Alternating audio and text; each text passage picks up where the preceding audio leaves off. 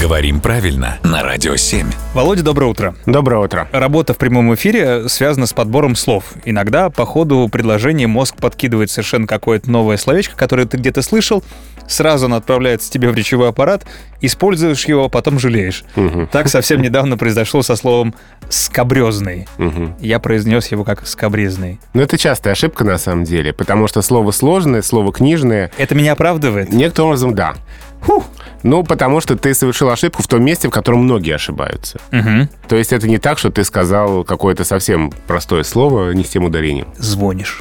Ну, например, хотя здесь языковая система нас сама к этому склоняет.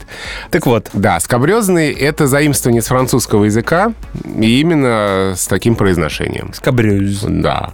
А неприлично, непристойный по содержанию, по смыслу означает это слово. Ну, например, анекдот может быть скобрезным или шутка или что-то еще.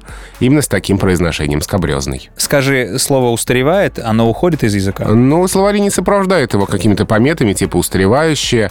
Другое дело, что в живой речи мы не часто его произносим, но оно имеет примету такой книжной речи. Ну вот видишь, решил выпендриться и попал в неловкую ситуацию. Бывает. Спасибо, Володь, за рубрику и за то, что оправдал.